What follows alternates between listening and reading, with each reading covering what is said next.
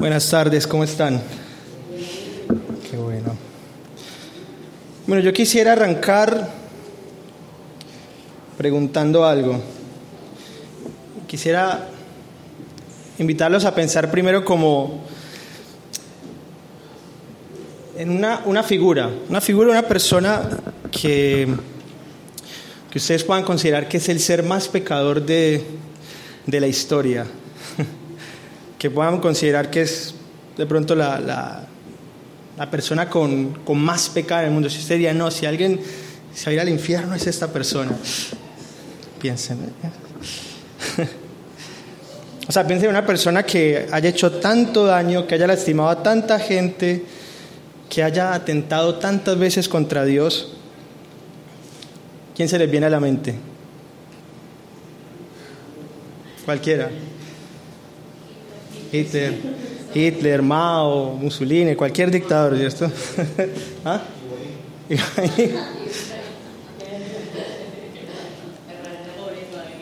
¿Alguno pensó en sí mismo?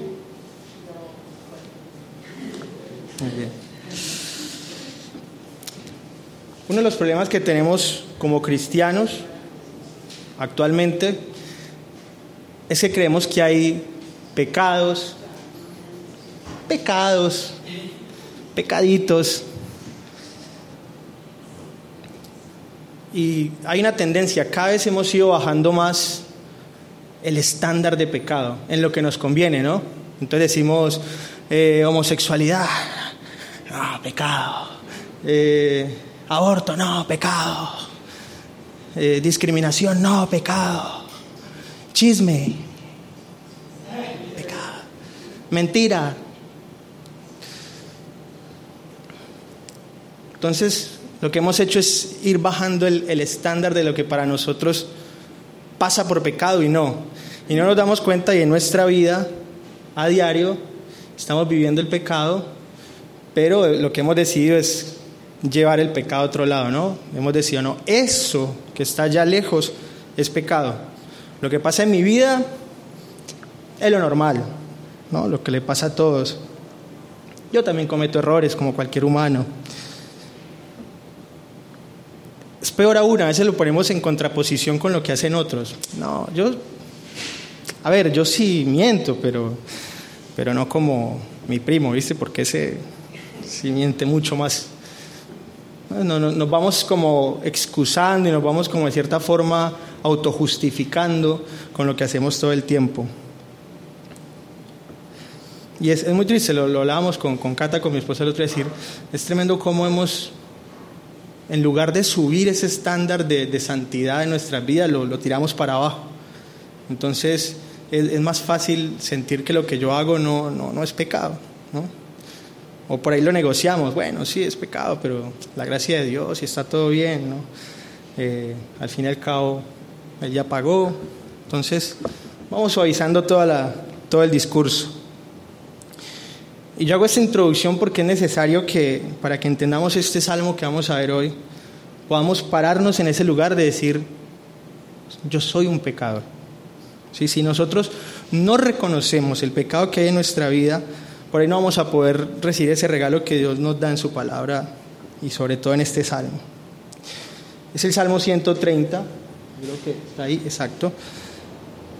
Y bueno, como ese Salmo 130 hace parte de un grupo de salmos que son del 120 al 134 y que son los salmos de, de ascenso o salmos graduales, que ya Rodri en algún momento y Roger hace un par de semanas nos habían dado una introducción y nos habían contado un poco sobre por qué se llamaban así nuestros salmos que se cantaban mientras se ascendía al templo para las fiestas. Ese Salmo 130 dice, a ti clamo, Señor, desde el fondo de mi angustia. Escucha, Señor, mi voz, que no se cierren tus oídos al clamor de mi súplica. Señor, si te fijaras en nuestros pecados, ¿quién podría sostenerse en tu presencia? Pero en ti hallamos perdón, para que seas reverenciado. Señor, toda mi vida he esperado en ti y he confiado en tus promesas. Yo te espero, Señor, con toda el alma, como esperan los centinelas a la mañana, como esperan los vigilantes el nuevo día. Israel, confía en el Señor, porque el Señor es misericordioso. En Él hay abundante redención. El Señor salvará a Israel de todos sus pecados. Es un salmo, si lo leemos, aún si lo leemos así a priori, es, es tremendo el contenido que tiene. Casi que podríamos leerlo y ya está, ¿no? Nos, podemos ir, ya damos por cumplido el, el domingo.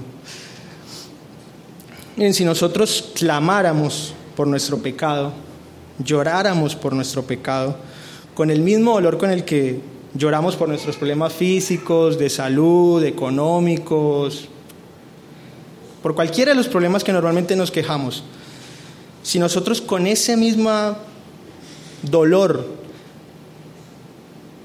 lloráramos por nuestro pecado, qué diferente que sería nuestra relación con Dios. Digo, qué diferente que sería nuestra relación con las demás personas. Porque nosotros a veces creemos que tenemos problemas con la gente y en realidad tenemos problemas es con Dios. Porque cada vez que nosotros ofendemos a alguien, cada vez que nosotros criticamos a alguien, cada vez que nosotros hablamos mal de alguien a sus espaldas o incluso de frente, lo estamos haciendo contra Dios. Cada vez que nosotros tocamos y dañamos algo de la creación de Dios, lo estamos dañando a Él. Y si nosotros tratamos mal a nuestros hermanos, que eso también es pecado, el solo referirme mal de otra persona es pecado. Lo estoy haciendo de Dios. Lo estoy haciendo de el que esa imagen y semejanza a ese Dios. Entonces todos esos problemas que tenemos los tenemos más allá de tenerlos con otra persona a la que le hacemos daño, lo estamos haciendo contra Dios. Despreciar al otro, creerme mejor que el otro, es un desprecio a Dios. Y yo uso esta ilustración porque nos sirve para, para que podamos entender en la condición de pecado en la que estamos todos. Y es importante porque si no nos reconocemos como pecadores, vamos a entender esto que dice acá. El salmo anterior a este, el 129, nos habla de unos pecadores. Y este mismo salmista está diciendo que esos pecadores que han atentado contra el pueblo de Dios Dice, que huyan avergonzados todos los que odian nación, que sean como la hierba en el tejado, que se marchita y nunca crece, que no alcanza a llenar la mano del segador, ni jamás llega a formar un manojo, que nunca digan los que pasan que el Señor los bendiga. Nosotros los bendecimos en el nombre del Señor, es decir, ni siquiera pueden recibir una bendición. Casi que el salmista está diciendo, mire, esta gente lo que merece es la muerte. Mm, peor que la muerte, saldo negativo. Entonces eso nos pone como, sí, ellos, los enemigos de Dios, aquellos que atentan contra Dios, aquellos que atentan contra el pueblo de Dios. Y nosotros sentimos que zafamos, ¿no? zafamos porque nosotros estamos de este lado, nosotros somos el pueblo de Dios. Entonces los enemigos son externos, son los de afuera, los que no creen, los del mundo, los que viven en la carne, decimos. Y en Romanos, en Romanos 1, 28, si quieren pueden buscarlo en sus Biblias, Romanos 1, 28 a Romanos 2, 4 nos dice, y como ellos no quisieron tener en cuenta a Dios, ellos no los otros, Dios los entregó una mente depravada para hacer cosas que no convienen. Están atiborrados de toda clase de injusticia, inmoralidad sexual, perversidad, avaricia, maldad, llenos de envidia, homicidios, contiendas, engaños y malignidades. Son murmuradores, detractores, aborrecedores de Dios. Aquí todo el mundo dice, amén, amén, sí, esos. Injuriosos, soberbios, altivos, inventores de males, desobedientes a los padres la lista está completísima. Necios, desleales, insensibles, implacables, inmisericordes. Y aunque saben bien el juicio de Dios, en cuanto a los que practican tales cosas que son dignos de muerte, no solo las hacen, sino que también se regodean con los que las practican. ¿no? Y nos está hablando de esos. Y ahí viene el quiebre. Porque nos está, él está hablando a un pueblo, al pueblo judío, ¿no? Pero podría, podríamos trasladarlo a nosotros. Y dice, por tanto tú, tú, nosotros, que juzgas a otros, no tienes excusa. No importa quién seas, no importa de qué lado estés. Pues al juzgar a otros, te condenas a ti mismo, porque haces las mismas cosas que hacen ellos.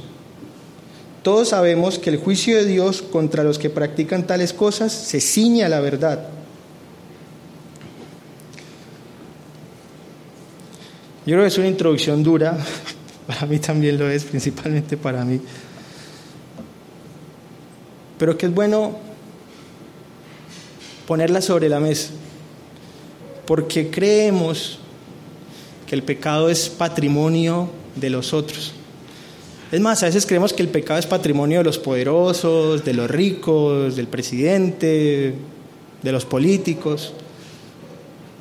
Y se nos olvida que el pecado es de todos y que no hay un, bando, ¿no? Es que estamos, yo estoy en el bando de los buenos porque como yo voy a la iglesia, todo, como oro, como diezmo, como tengo comunión con mis hermanos, entonces yo soy de este bando de los buenos y no del bando de los otros que son los pecadores que se van a condenar a muerte. Pues no hay un lado correcto. Estamos todos en la misma vida de pecado. La diferencia radica en lo que puede pasar con nuestra vida de reconocer este pecado. Vamos a ver este salmo en cuatro secciones para que podamos de pronto entender un, poco mejor como las, las partes que tiene. Y, y una primera parte serían los dos primeros versículos que dicen, a ti clamo Señor desde el fondo de mi angustia. Escucha Señor mi voz que no se cierren tus oídos al clamor de mi súplica.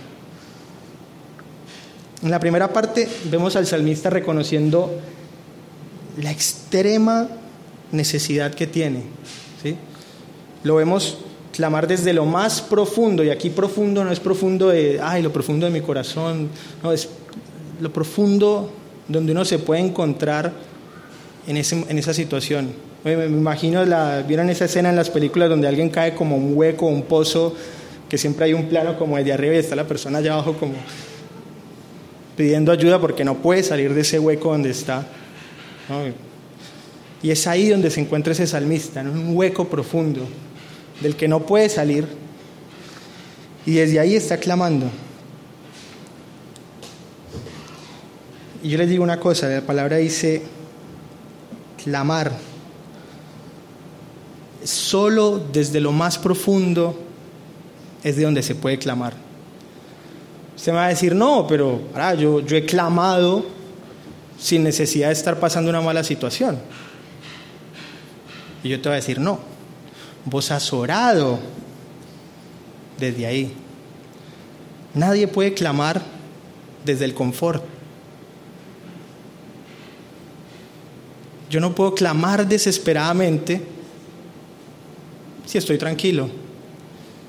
Incluso si pienso en otra persona, yo no podría clamar profundamente por la situación de otra persona si yo no estoy tocado por esa situación. A lo sumo oro, le pido a Dios, me conmuevo con la situación de la otra persona, pero yo no estoy sintiendo lo que está sintiendo esa persona. Ustedes me perdonan, pero es así. Hoy una persona pierde un familiar querido y uno puede decir, sí, yo también, lo, yo también lo he perdido. Ese dolor que siente esa persona, lo está sintiendo esa persona. Si se siente desgarrada por dentro, lo está sintiendo. Yo me puedo conmover con eso, puedo abrazarlo en ese dolor, pero yo no puedo clamar por eso. Y así es con nuestro pecado. Nosotros desde el confort no podemos clamar. Y el salmista usó la expresión clamar, pudiendo usar la expresión orar o pedir, clamó. Si nuestro pecado no nos hace descender a lo más profundo es porque hay algo que nosotros estamos como omitiendo ahí en, la, en, nuestra vida. Si nosotros pedimos y oramos y pedimos por, por, salud, por bienestar, por, por aquel negocio que, que, estoy realizando ahora, por la economía de mi familia, todas cosas que no estoy diciendo que no se pueden hacer, que está muy bien. O si nosotros pedimos por todo eso, pero nunca pedimos, clamamos por el pecado que hay en nuestra vida, hay algo que no ha hecho clic todavía. Hay algo que no estoy entendiendo. El salmista está como proyectando su pecado, su historia, lo que le, está pasando, lo asumimos. Y eso lo lleva a clamar, porque ¿qué más lo puede llevar uno a una situación de ese tamaño? Y ojalá que nosotros pudiéramos ver esa película todos los días en nuestra cabeza, ¿no? No pensando que el pecado es, ah, no, porque yo no he matado a nadie, sino pensando cada acción de nuestra vida que fue contraria a los propósitos de Dios. Uno podría decir que no hay palabras que describan el dolor que siente este hombre en su corazón un dolor que lo ha llevado a lo profundo y que debería de sentir cualquier persona cuando es consciente de su pecado, cuando es consciente de cómo Dios conoce su corazón y cuando es consciente del enorme precio que pagó Dios por el perdón de ese pecado. Cuando se entiende esto, eso le tiene que llevar a uno allá, a lo profundo. Solo a través de ese entendimiento uno puede clamar por el perdón. Y el salmista lo logra expresar a la perfección. Digo, eso es un regalo hermoso.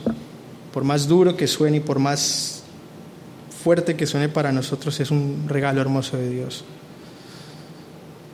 Lo que le pasaba al salmista, que lo llevó a clamar desde lo profundo, por loco que parezca, es algo bueno, porque demuestra que Dios está orando en su vida. Cuando uno clama, cuando alguien clama y le duele y le duele el pecado, dice la palabra, estoy seguro de que ni la muerte, ni la vida, ni los ángeles, ni los principados, ni las potestades, ni lo presente, ni lo porvenir, ni lo alto, ni lo profundo, ni ninguna otra cosa creada nos podrá separar del amor que Dios nos ha mostrado en Cristo Jesús. Ni lo profundo. Esa profundidad no nos aleja de Dios, pero por el contrario nos acerca. Así que es bueno estar en lo profundo a veces. Y a veces Dios lo, nos lleva ahí para que desde ahí podamos reconocerlo a Él. Y es bueno, y si, y si hoy te sentís ahí en lo profundo, gloria a Dios. Es una gran oportunidad para que puedas experimentar el abrazo, el perdón de Dios, que puedas vivir esa gracia.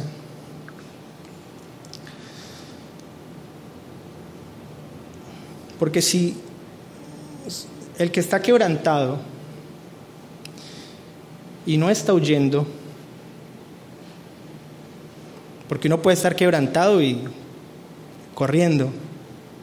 Yo les digo, yo lo viví tantas veces. Y uno está corriendo creyendo que uno puede solucionarlo todo, rodeado de su orgullo. Yo me metí en este problema, yo me saco. Pero cuando uno está quebrantado y está ahí, no está huyendo, le está dando la, cara a Dios. Y uno está humillado reconociendo el pecado que hay en su vida, uno está en la mejor posición para ser restaurado por Dios. Mientras yo esté huyendo, no. Yo no me estoy dando cuenta. Dios sigue operando en mi vida. Dios sigue operando. Dios no, no deja de operar porque yo huya o no huya. Yo no, yo no voy a experimentar el regalo de la gracia. No me voy a dar cuenta cómo fue que pasó. No voy a aceptar que el pecado es mío.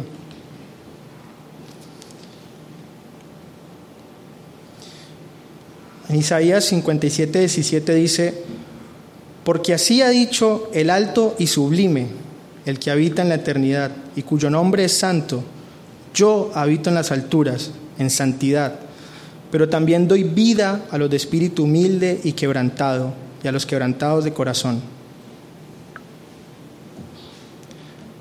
Ese quebranto termina siendo entonces algo bueno y termina siendo una de las formas en las que Dios opera en nosotros. En los versículos 3 y 4 podemos ver el reconocimiento a un juicio y a la confesión de un arrepentimiento. El salmista en el salmo anterior nos había hablado de, ese juicio ¿no? que estaba por caer sobre los enemigos del pueblo de Israel, los enemigos de Dios. El salmista sabe que ese pecado los va a llevar a la muerte a ellos. Ahora pasamos la hoja y vemos que el salmista también sabe que lo mismo le toca a él. Y en un acto heroico, el salmista lo entiende y lo acepta. Y toma ese juicio. Y si nosotros pensamos en un juicio, como, el que vemos en las películas, nosotros sabemos que, sin saber mucho de derecho, derecho penal y todo eso, solamente por lo que uno ve por ahí, uno sabe que el, tipo es acusado, llega al juicio y tiene dos opciones. Una, el tipo es inocente y lo están culpando de algo que no hizo.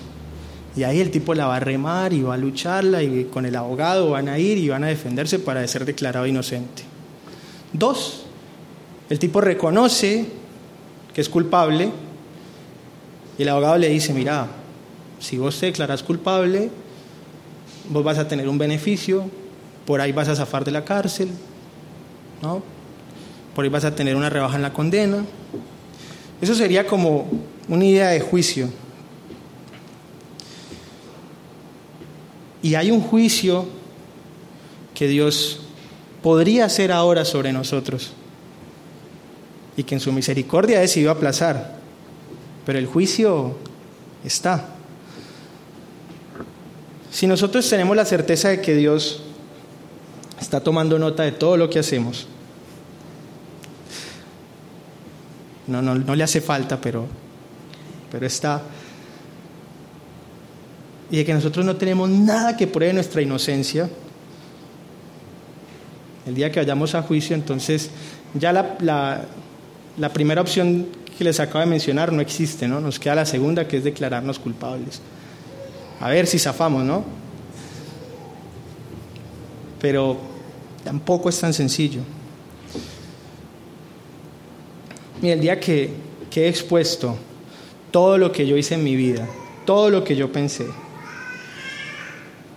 si mis pensamientos más asquerosos fueran grabados y luego reproducidos en video, si el daño que yo le he hecho a cada persona fuera fotografiado y luego fuera expuesto ahí, yo no quedaría en pie. Y creo que ninguno quedaría en pie. Francis Schaeffer, teólogo, habló de una grabadora invisible y ¿saben lo que dijo? Dijo, es como si sin verla existiera una grabadora colgada en nuestros cuellos. Graba las cosas que le decimos a los demás y lo que le decimos a los demás con relación a cómo deberían vivir. Después, en el día final, Dios, el juez, te quitará la grabadora del cuello y te dirá, voy a ser completamente justo, simplemente voy a reproducir esta cinta y te juzgaré en base a tus propias palabras sobre los estándares para el comportamiento humano. No quedaría ninguno de pie, en pie. Y sigue siendo fuerte ese aquí el, el salmo. Pero hay un pero, que lo puse ahí en negrilla y en mayúscula. Espero, ese pero va a cambiar todo. Y lo vamos a ver enseguida. Hay un perdón que nos ofrece este juez, pero es un perdón que no nos ofrece mirando para otro lado, como estamos acostumbrados a que ocurra en nuestra justicia, ¿no? El juez hace así y el tipo queda libre. Con Dios no se tranza, Dios no recibe coimas, no hay ninguna forma de comprar ese juez y hacer lo que mire para otro lado. Así que el juicio va a estar. Y uno se podría aquí preguntar lo siguiente, ¿no? Si hay un juicio y si Dios nos va a perdonar, o sea, Dios, Dios dice, la paga de la muerte, la paga del pecado es la muerte, ¿no? O sea, para pagar por ese pecado hay que morir. Pero Dios sabía que nosotros no íbamos a, a poder mantenernos firmes con eso. Hace una ley y se autocondena para pagar Él por ese pecado. Y uno se pregunta, ¿por qué Dios concedería el perdón pagando un precio altísimo y se lo regalaría a unas personas que lo odian y que todos los días atentan contra Él y que lo desprecian? Y la respuesta es por amor. Por amor al, al caído a quien Él quiere levantar. Amor que es hecho realidad en una cruz para que todo aquel que creyese en esa cruz tenga vida eterna. El salmista había clamado por un juicio para esos impíos en el capítulo anterior y ahora sabiendo que el juicio viene para él, nos dice, si te fijaras en nuestros pecados, ¿quién podría sostenerse en tu presencia? Pero en ti hallamos perdón para que seas reverenciado. Yo quiero que pensemos si esto lo estamos entendiendo así hoy para nuestras vidas. Si lo, lo estamos entendiendo de esta manera. Dice, en ti hay perdón para que seas reverenciado. Y es un perdón que es para temerle a Dios. Y no temerle en el sentido de asustarse como algo negativo. Aquí la palabra, o sea, ese reverenciado en el hebreo original sería temer. Yo quiero decir que ese temer no es tener miedo. Porque si temer a Dios es tenerle miedo, entonces no tiene sentido que el perdón nos produzca todo lo contrario al miedo. Porque el perdón causa todo lo contrario. El perdón nos trae paz, tranquilidad, y lo que termina produciendo es un respeto frente a ese Dios. Entonces eso es un temor reverencial, es un temor de respeto, no es un temor de sometimiento, porque si uno está sometido uno no la está pasando bien, y cuando uno está perdonado es todo lo contrario. No hay persona más feliz que la que es perdonada, claro, cuando es consciente de que necesita el perdón, ¿no? Porque cuando uno cree que no necesita ser perdonado, entonces uno pues cree que el perdón es la paga por lo que uno se merecía. O sea, yo al fin y al cabo tenía que ser perdonado porque eh, lo contrario no me, no, me, no me aplicaba a mí. Así que quien pide el perdón, si lo pide de verdad, no quiere volver a pecar, porque tiene temor de Dios. Mucha gente se escapa de Dios pensando que así se van a librar de esa conciencia de pecado, como lo decía hace un rato. A mí me ha pasado. Y uno se escapa. Y recuerdo algo que me pasó, que fue un, tiempo que me alejé en, mí, o sea, en, en, mi orgullo, completamente de Dios, yo creyendo que estaba alejado de Dios. Y me fui a hacer la mía. Y en medio del día a día, yo sentía un peso en mi vida, yo sentía un peso con lo que hacía. Yo sentía que no estaba bien. Y yo lo único que pensaba era, qué tremendo como me lavaron la cabeza. que luego como mis amigos no se sienten mal y yo me estoy sintiendo mal, pero ¿por qué? O sea, claro, todo esto fue porque fui tanto a la iglesia que allá me Y no. Era Dios a través de su espíritu diciéndome, salí de ahí. No está bien. Y Dios vuelve y te llama, ¿no? Una y otra vez, una y otra vez. Y nos da el regalo del perdón. Mire, ese regalo no es dado para ser manchado indiscriminadamente de nuevo. No podemos confundir la gracia, que es la libertad más grande que nos puede regalar el Señor, con lo que podríamos decir el libertinaje.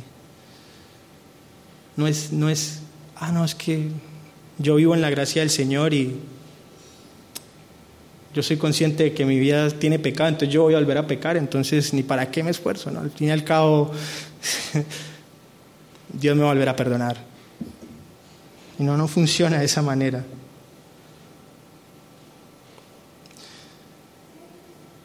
En los versículos 5 y 6, nosotros vamos a dar una espera confiada en Dios.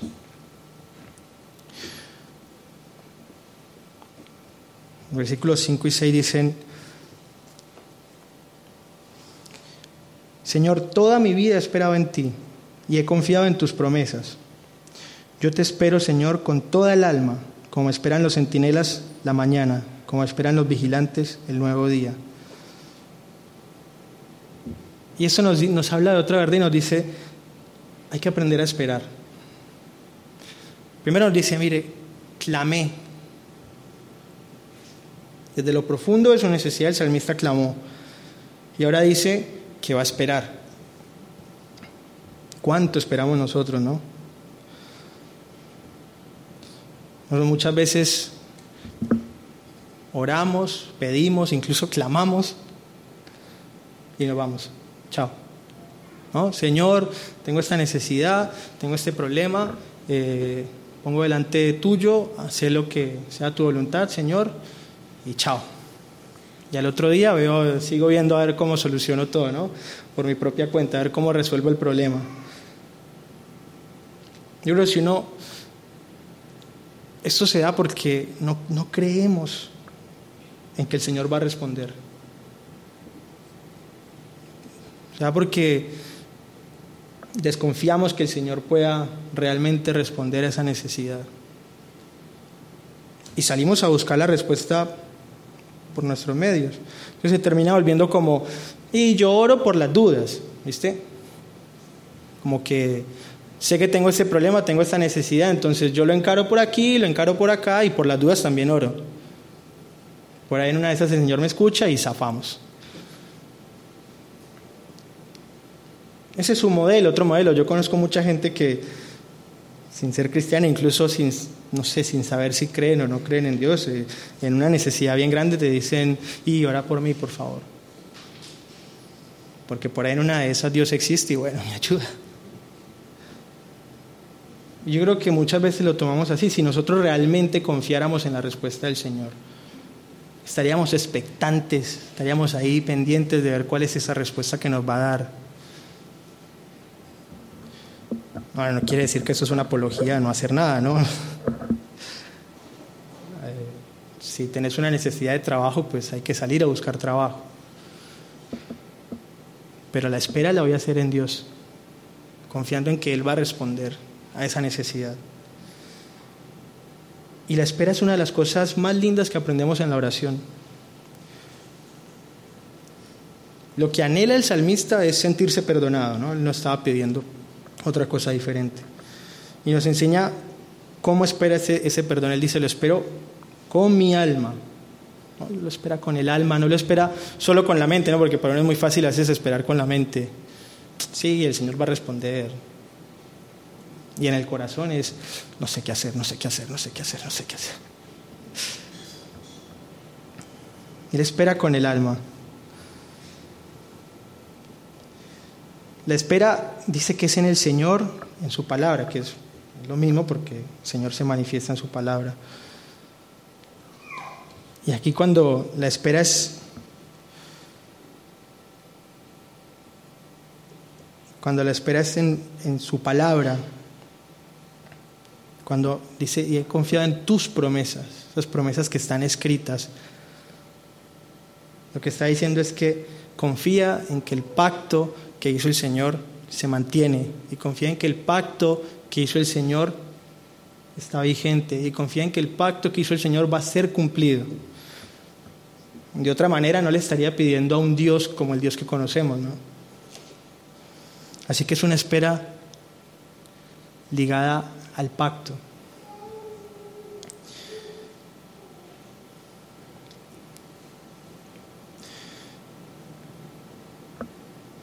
Es una espera ansiosa, porque dice que lo espera como los centinelas esperan a la mañana, como el vigilante espera el nuevo día. Está bueno porque es una, espera por la luz. No sé si se entiende la ilustración. Están los centinelas cuidando la ciudad, es de noche.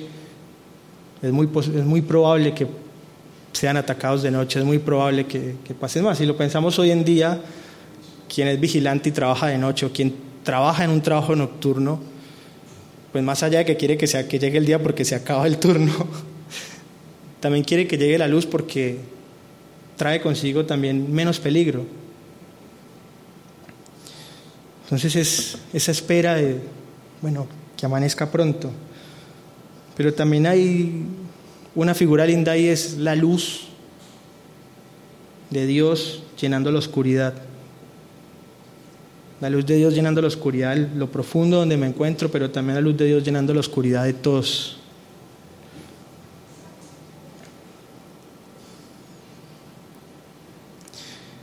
Si yo no, no espero el perdón de esta manera es porque pocas ganas tengo de recibir el perdón. Si yo no muestro interés es porque no he entendido la gravedad de mi pecado. Todo lo hago en modo automático. Ah, sí, dentro de mi oración tengo que pedir perdón por mis pecados. Señor, perdón por mis pecados. Ya, check. Pero no estoy ansioso por recibir ese perdón de Dios. Así que bueno, Dios nos enseña en medio de la oración a esperar. Ya te des ansiedad. Mire, eso es como cuando uno le da algo a un niño inmediatamente lo pide. Ni siquiera tiene tiempo de desear eso que está pidiendo. No hay, no hay una alegría al recibir porque no experimentó ni siquiera la necesidad del objeto. Y nosotros muchas veces estamos acostumbrados a eso. Quiero esto, lo tengo. Quiero esto, lo tengo. No lo tengo, ah, bueno, no sé. Vamos a lo siguiente. Hay un sentido de espera y la oración nos lleva a aprender eso. Hay que esperar.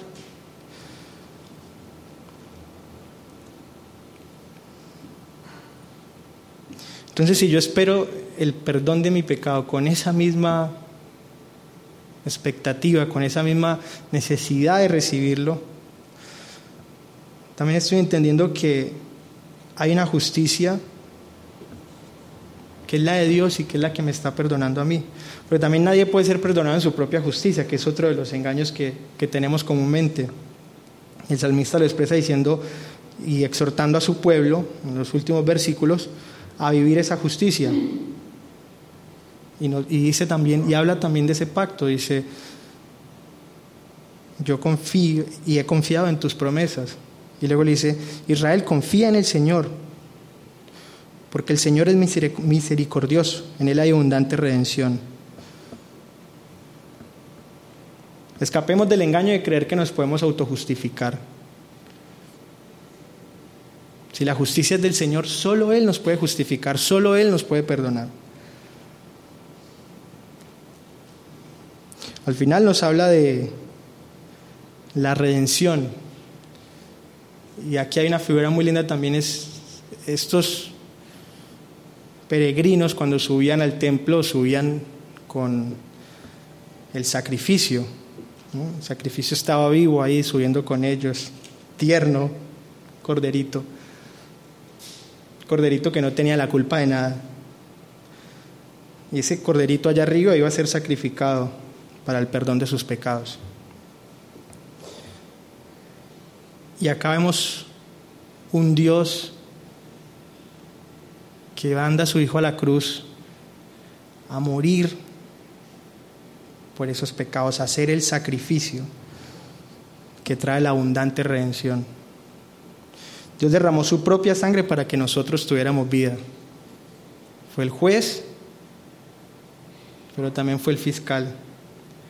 Y también fue quien nos perdonó. Si hoy no consideras el pecado como algo presente en tu vida y no lo estimas como algo que genere tristeza en vos, pedile a Dios. No, no quiere decir esto, ah, no, entonces no es conmigo, no sé, Dios, no, Dios nunca me ha hablado, me voy. Pedile a Dios que quite el orgullo que hay en tu corazón. Porque si hoy vos no te puedes reconocer como pecador, es porque el orgullo que tenés en tu vida no te deja ver que hay un pecado en tu vida. Por esa mentira que nos ponemos constantemente de que hoy somos la mejor versión de nosotros mismos que pudiera existir. Y que por ahí podemos mejorar en cosas, pero estamos bien. Dios lo puede destrozar, hoy lo va a destrozar. Y si hoy estás en lo profundo de la tristeza, como el salmista, pues aprovecha ese momento para poder experimentar esa gracia. Yo sé que no es un sermón muy alentador a primera vista, ¿no? porque se trata de nuestro pecado, es más bien confrontante, pero si lo vemos bien, es muy lindo. Y cada vez que pensemos en nosotros como pecadores y cada vez que pensemos en nosotros con esa sensibilidad de entender que nuestra vida todavía tiene pecado, vamos a poder experimentar mucho más el amor de Dios. Y entre más tengamos esa sensibilidad al pecado,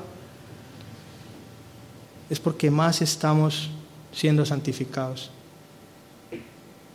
Que el santificado no es aquel que se aparte y ya es perfecto, sino es aquel al que Dios le da esa sensibilidad. El santificado es ese que está más quebrantado que cualquiera. Y si en nuestra vida llega el quebranto, es Dios que está operando ahí, es un regalo hermoso y Él es una oportunidad perfecta para ser redimido por Él, para ser levantado de vuelta, para ser redignificado de vuelta.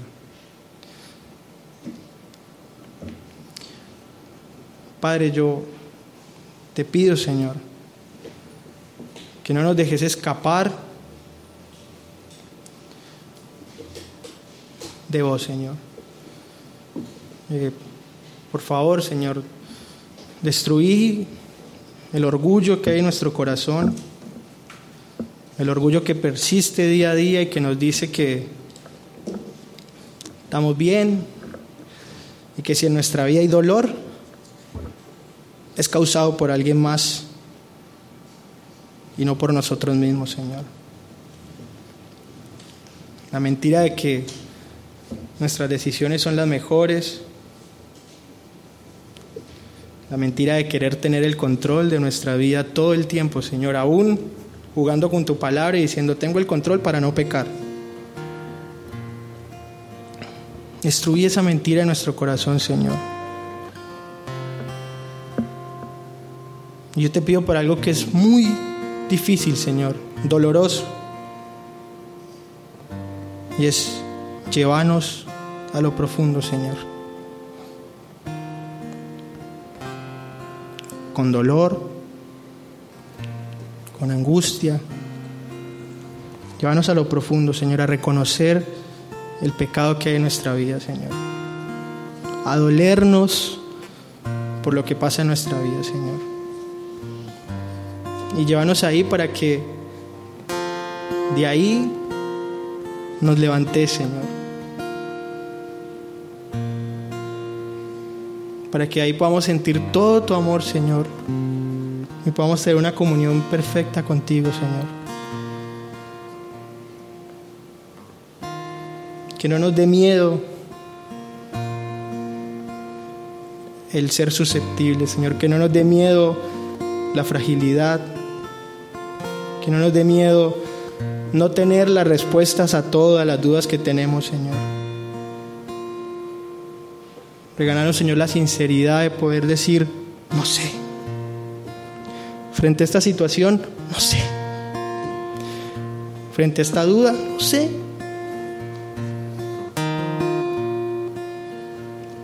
Porque vos sabes, Señor. Porque si yo mengo, si yo me hago chiquitito, vos te haces grande en mi vida, Padre. Gracias, Señor, por tu palabra. Gracias por esta palabra que hoy nos confronta, pero que nos llena de esperanza, Señor. Nos llena de alegría, de saber que sos un Padre bueno, Señor. De saber que te humillaste, te sacrificaste, pagaste por nuestros pecados, Señor. Derramaste tu sangre por nuestros pecados, Señor. Para que nosotros hoy tengamos una vida en abundancia, Padre. Que nuestro pecado no se vuelva pretexto ni se vuelva excusa, Señor. Que nuestro pecado pueda ser confesado día a día, Padre. Para que podamos estar más cerca de vos. Yo te invito a que ores hoy por ese pecado que en tu vida que te hace huir del Señor, que te hace ir lejos. Confesalo, tráelo delante del Señor y experimenta la gracia que solo Él puede darnos. Amén, Padre.